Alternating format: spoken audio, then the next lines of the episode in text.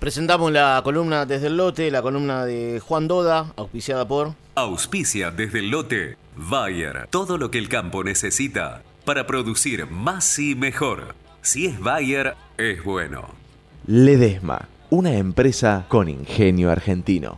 Todas las picadoras rinden, pero algunas rinden más. La serie de picadoras Jaguar no para de crecer.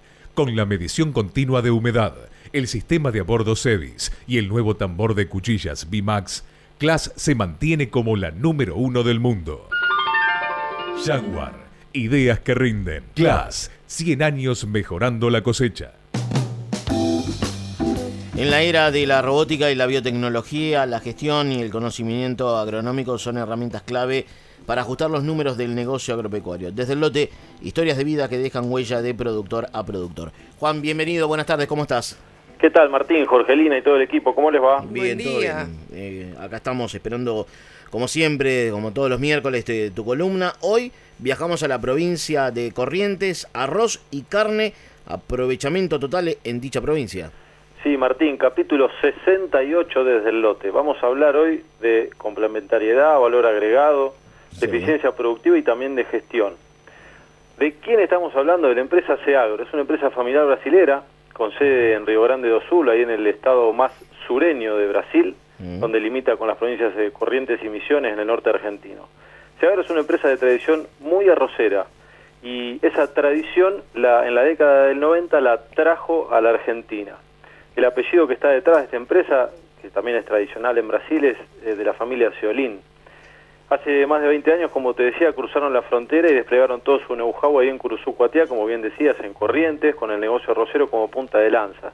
Pero también tiene una complementariedad, y de eso también vamos a hablar un poquito, de con ganadería.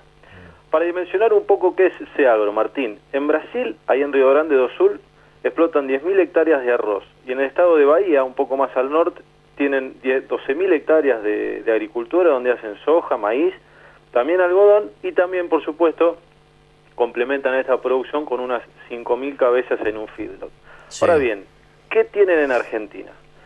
En Argentina ponen en producción unas 18.000 hectáreas, 7.000 eh, hectáreas en campo propio, recién hablaban de los alquileres, las compras y demás, y 11.000 en, en superficie de campo arrendado.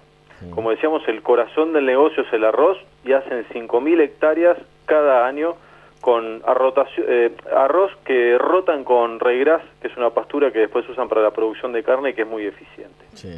Ahora bien, Martín, la ventaja climática de estar ahí en, en, corriente, en Corrientes, un poco más al norte, respecto de otra producción arrocera, que como por ejemplo Entre Ríos, es que les permite tener una, unas características climáticas con un verano con temperaturas adecuadas y un invierno que no es tan largo, lo que les permite ampliar la ventana de, trabajo en esa zona de corriente respecto, como te decía, de lo que ocurre con el norte entrerriano. Otra ventaja es que tienen eh, maquinaria propia y tecnología de punta, eso les permite, me decían, no es común, me decía Martín y Dastorza, que trabaja en Seagro Argentina desde que empezó Seagro en el país, y, ahora trabaja como asesor, eh, antes estaba en relación de dependencia, ahora está como asesor. Él me decía, nosotros eh, tenemos algo poco común, pero forma parte de la filosofía de la familia Ciolini de Seagro, que es tener todas las maquinarias propias. Entonces tiene, qué sé yo, 25 tractores, eh, más de 10 cosechadoras, sembradoras. Es un infierno de fierros que dan vuelta por ahí y lo que les permite es tener toda la logística aceitada para cuando ellos la necesitan. Si querés, Martín, los invito a escuchar eh, el, audio, parte de la charla que tuve, como te decía, con Martín Irastorza, que habla de algunas claves en la producción de arroz para llegar a un rendimiento de 10.000 kilos por hectárea. Lo escuchamos.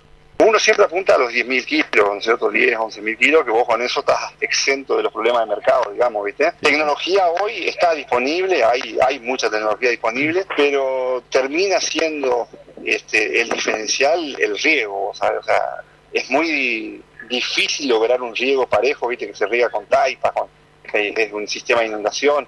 Entonces, para vos tener un riego parejo en toda la rosera, viste, en 5.000 hectáreas, es muy manual todavía, depende mucho de la figura del aguador, viste, que es la persona que conduce el agua, y termina siendo ahí donde, todo el mundo fracasa, digamos, o tiene los mayores problemas. Porque hoy todo el mundo usa, viste, variedades, todo el mundo las conoce, tecnología, fecha de siembra, fertilización, herbicida, todo eso y todo el mundo lo sabe y todo ya, ya, se hace, digamos, este, no, no, no es un problema eso, mm. el, problema es, eh, termina siendo regar bien, la, la, limitante, ¿viste?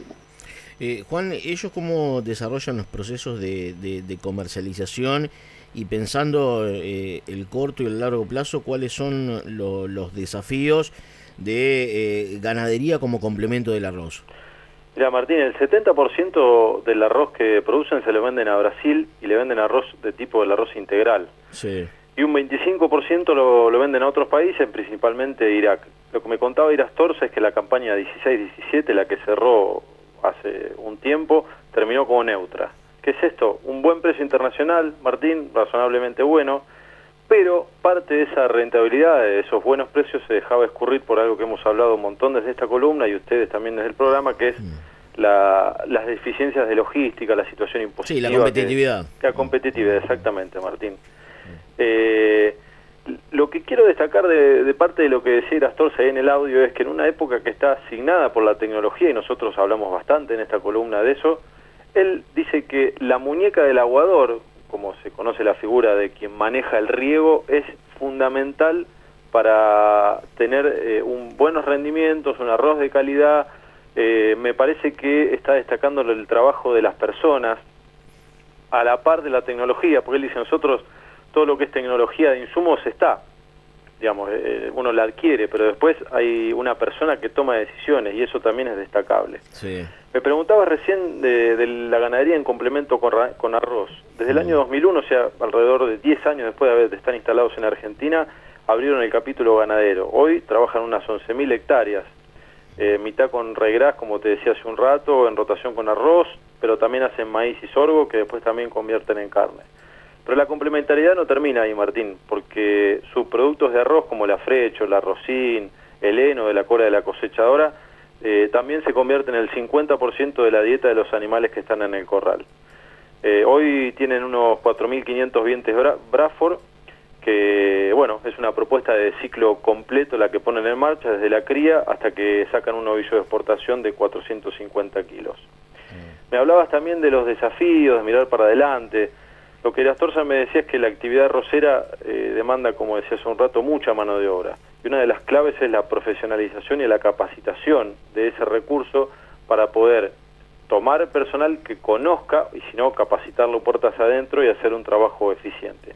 En Seagro Argentina, Martín, trabajan alrededor de 100 personas, mm. que para la zona es bastante. Es importante, claro. Mm. Y me decía Astorza, como desafío a futuro, una de las cosas que ellos quieren hacer es usar la cáscara de arroz como biomasa para producir eh, bioenergía que alimente las propias secadoras que tienen ahí instaladas en el campo. Bueno, interesante este proyecto desarrollado por la empresa Seagro en la provincia de, Corrientes, arroz y carne, con un aprovechamiento eh, importante de, ambas producciones, ¿no? Y también con una presencia importante, no solo en esa provincia, sino también eh, en países como Brasil, y, Irak y otros países del mundo. Sí, sí, trasladando el conocimiento, el know-how de una empresa importante en Brasil, conocedora del negocio de arroz que se instaló hace 20 años en el norte argentino y como decíamos, da trabajo, genera una producción de calidad y todavía quiere seguir creciendo como muchas otras en lo que es eh, el agregado de valor. Y también Martín, una empresa que nace como familiar y que se mantiene también ese, ese legado y apellido, como hay muchas acá en Argentina también. Gracias por todo, Juan. Abrazo grande. Saludos a Paula y a Donato. ¿eh? Gracias, Martín, Joselina. Que tengan buen fin de programa y hasta la próxima semana. Gracias, Juan. Hasta la semana que viene. ¿eh? Juan Doda con su columna desde el lote, auspiciada por. Auspicia desde el lote. Bayer. Todo lo que el campo necesita para producir más y mejor.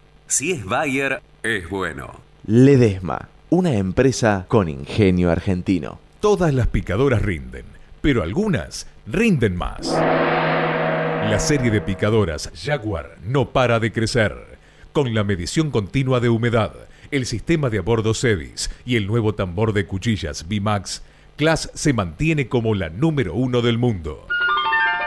Jaguar, ideas que rinden. Class, 100 años mejorando la cosecha.